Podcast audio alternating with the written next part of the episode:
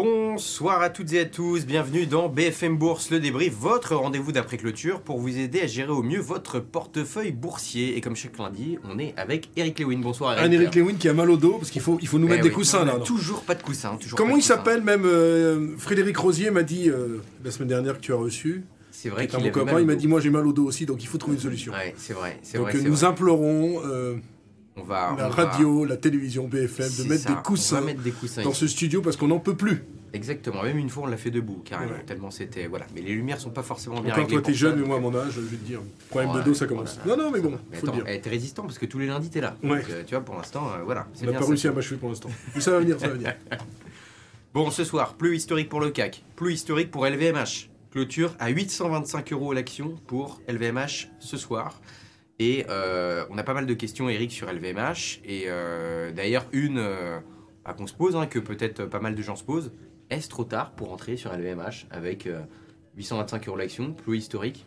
Qu'est-ce que tu penses de ça pour ceux qui n'auraient pas de LVMH en portefeuille? Alors ouais. Qu'est-ce qu'on fait? Donc sur LVMH, ce qu'on peut dire, c'est que c'est une boîte qui représente quand même 16% du CAC 40. Elle est totalement incontournable si on veut acheter le CAC 40. Euh, les fondamentaux, j'en ai, j'en ai, j'en ai marre de les commenter tellement ils sont bons. Il y a de la croissance, il y a du free cash flow, il y a de la politique de rachat d'actions. euh, tout va dans le bon sens. Ça vaut entre 24 et 26 fois les bénéfices. Mais comment on peut avoir envie de vendre du LVMH quand ce matin la Chine annonce non seulement qu'elle fera une croissance de 5%, mais qu'elle fera tout pour soutenir sa demande intérieure. Soutenir sa demande intérieure, ça veut dire quoi? Ça veut dire soutenir la consommation des ménages. Et comme tu sais que les ménages chinois sont friands de luxe notamment, bah, tu te dis qu'il n'y a aucune raison que LVMH euh, euh, décroche et des moins bonnes performances et des problèmes de rentabilité. Donc est-ce qu'il faut en acheter Aujourd'hui, je crois qu'on a fait un plus haut historique à 830. Est-ce qu'il faut acheter ça au plus haut historique? Moi, je pense pas, mais j'ai été mauvais, comme je disais chez, chez mon ami Guillaume, parce qu'à 750, je considérais aussi que ça avait trop monté. Non, euh, je crois qu'on peut, on peut aller à 1000 euros tranquillement sur LVMH. Après, ça, ça, sera pas en ligne droite, mais c'est une action qui est maintenant incontournable dans un portefeuille parce que elle est plus rentable que Kering. Et elle est surtout beaucoup, beaucoup moins chère qu'Hermès, qui vaut entre 50 et 60 fois les bénéfices. Donc euh, LVMH sur un PE de 25, c'est pas, c'est pas fou de l'avoir en portefeuille. Je préférais que ça baisse un peu, mais bon, euh, si vraiment, euh, je crois que tu as une question là-dessus, mais je vais la devancer, mais tu pourras me la reposer. Si vraiment on veut se constituer un portefeuille, LVMH en fait partie. D'accord, ok. Et, euh, et toi, juste pour rester sur le luxe, voilà, si tu avais, si avais trois valeurs préférées dans le luxe, tu, tu, bah, tu mettrais LVMH dedans, LVMH, Ferrari. Ouais, Pas parce que j'aime les Ferrari ou pas, on s'en fout de ça, mais parce que c'est vraiment très bien géré. Et puis, et puis Montclair qui a du pricing power et qui, Ouais. année après année, euh, augmente ses produits. et ça, tu l'aimes Et peut-être et peut-être la petite cerise sur le gâteau, c'est Ferragamo. Je pense toujours qu'à un moment ou une autre, Salvatore Ferragamo, il y aura une offre, une offre parce que c'est l'un des derniers groupes indépendants qui reste. Enfin, j'ai pas plus d'informations que ça, mais tu, tu- tu- cette question n'était pas préparée, mais euh, voilà, euh, dans un premier geste que je te dirais, donc Montclair, Ferrari, LVMH. Ok, ok, ok. Et oui, comme tu le disais, on avait une question sur LVMH.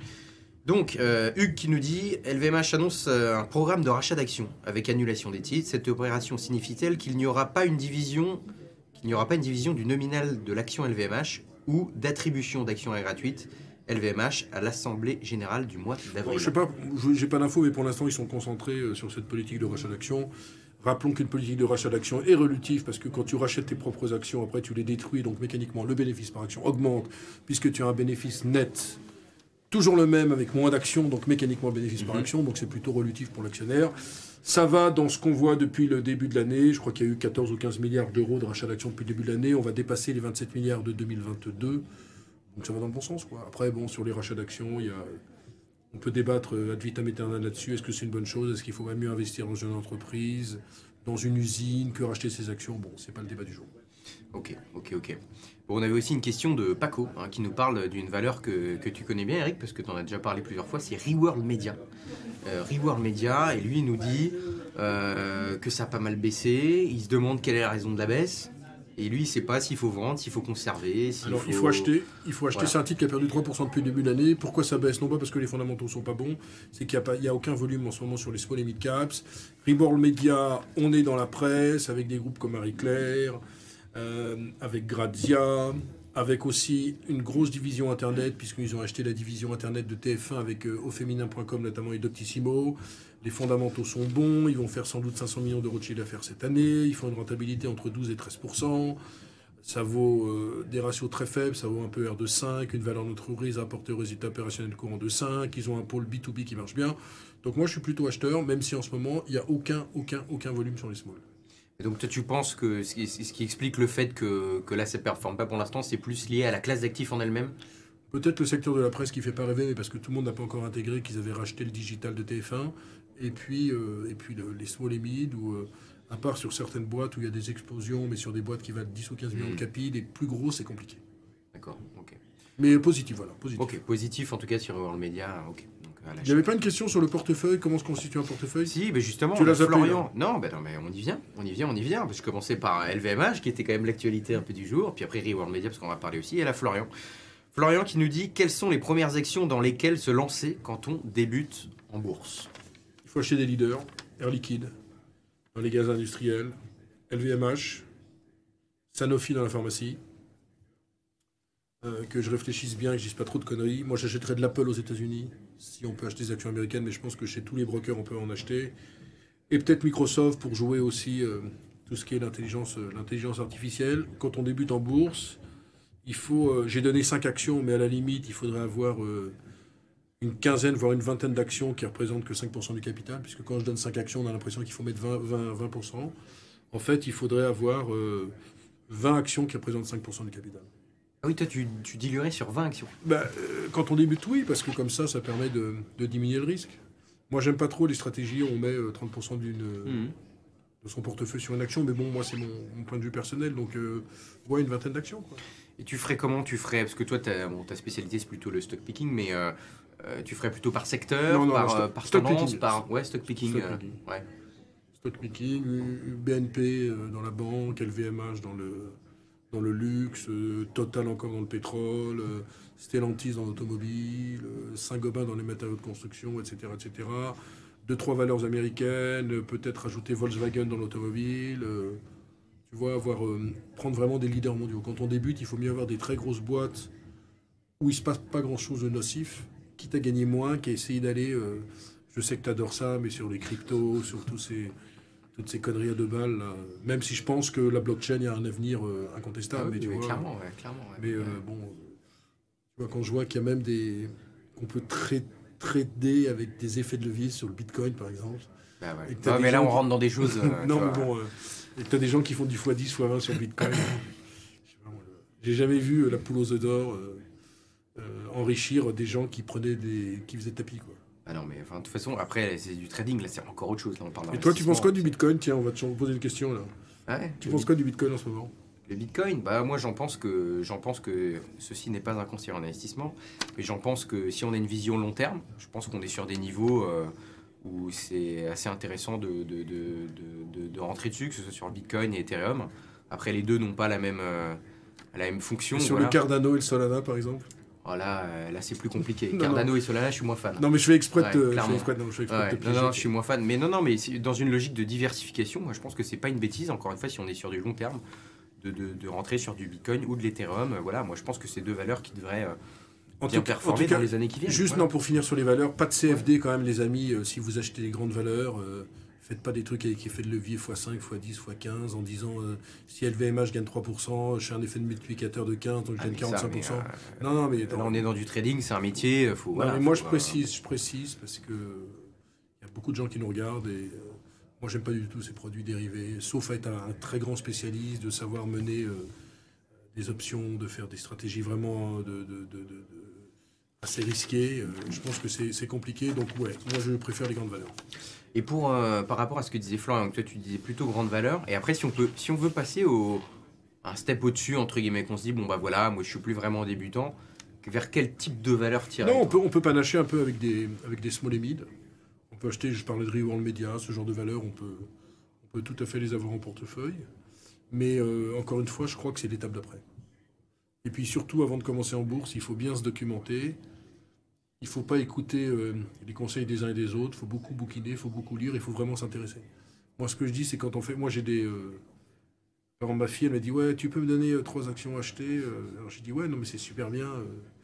c'est une très bonne idée, mais si tu t'intéresses pas à ça, ça sert à rien. Enfin, il faut suivre ça au quotidien. Quoi. La bourse, la bourse, c'est comme un métier.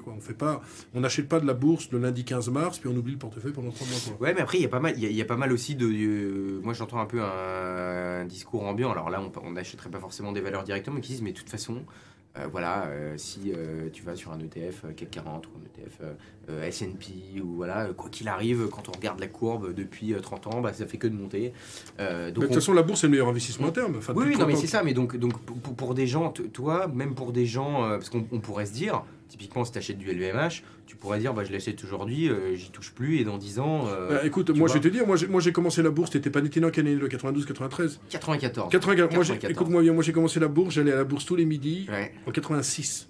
Ah, D'accord? Ouais. Si j'avais et je faisais des actions, j'avais un petit portefeuille. C'était quoi la première, la, la première action que tu as achetée? Tu t'en souviens ou pas? Michelin. Parce que Michelin tout le monde avait du Michelin. Ouais. Et si tu veux, en fait, en 86, Ouais. si j'avais conservé les actions, j'avais peut-être un portefeuille, j'avais peut-être 10 000 balles à l'époque, c'est-à-dire 1500 euros, tu vois. Ouais.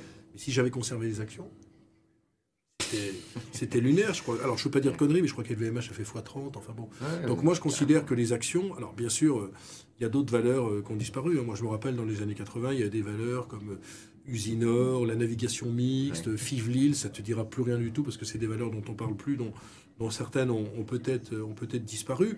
Mais en, en tout cas, moi, je pense que la bourse reste le, le meilleur investissement à terme. Oui, c'est évident, mais c'est évident. Alors les gens disent oui, l'immobilier, ok, l'immobilier, je suis d'accord.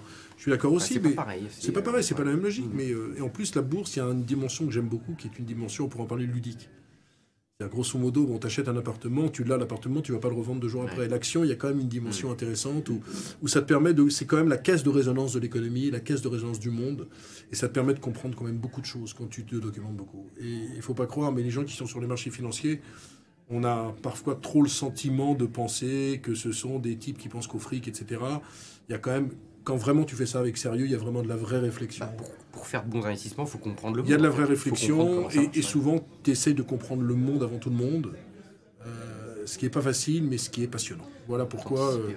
on continue à rester et qu'on continuera encore. euh, Non, puis c'est drôle parce que tu vois. voilà pourquoi je prendrai jamais ma retraite. Quoi. Voilà. Non mais voilà, non mais attends, quand on parle de- de- d'anticipation, c'est drôle parce que si tu dis que la première action que tu as achetée c'est du Michelin, euh, je crois savoir que tu es toujours positif sur Michelin aujourd'hui, notamment parce que ça, moi il y a quelque chose, c'est quelque chose que j'ai appris il y a pas longtemps parce que ça équipe euh, notamment les Tesla, les voitures Les électriques. Tesla et puis les- le pricing power, ils ont un Ouais. tel pricing power qui peuvent augmenter les prix. euh, Il y a toujours une bonne demande pour leur. Donc tu vois même 20 ou 30 ans après, tu es toujours positif sur Ouais. la, la- la valeur quoi. Donc ouais, c'est OK. Bon, on a tout dit ou pas? Autre chose, autre chose?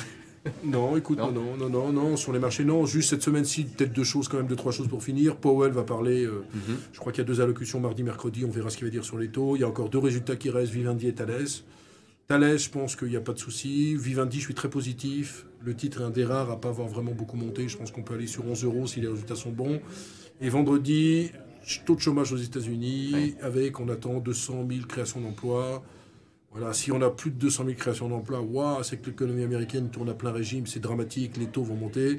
Et si on a moins de 200 000, ah génial, l'économie croît, mais pas aussi fortement qu'on aurait pu penser, donc c'est bon. On verra bien, donc c'est ce qui va nous agiter euh, La cette semaine. statistique de la semaine quoi. La statistique, c'est vendredi à 14h30, et vendredi, je serai chez mon ami Évidemment, évidemment. Marc Fiorentino, avec Évidemment. grand plaisir, où je retrouverai... euh, Évidemment, deux grandes nouvelles vendredi. Voilà. Euh, tu seras dans CVA à partir de 20h vendredi soir. Tu seras aussi avec Emmanuel Le Chypre, Ouais. avec Christopher Dembic. que je retrouve avec plaisir. Voilà, et Léa Dunan-Châtelet de chez DNCA Finance. Bon, voilà, donc euh, ne manquez pas. Très beau teasing. Vendredi, voilà. Très beau ça, teasing. Exactement. Ça Bon, un- salut, merci. Un beau plateau, Merci, et des coussins pour la semaine prochaine. Voilà. Sinon, je fais grève. c'est ça. Ben, on commande. Ouais, on verra. On, verra. on, marque- on sera peut-être tous en grève la semaine prochaine. on va te, te- te donner des coussins euh, CGT. Voilà. Voilà. Bon. Bon, salut à tous, bonne Bye soirée. bye, salut.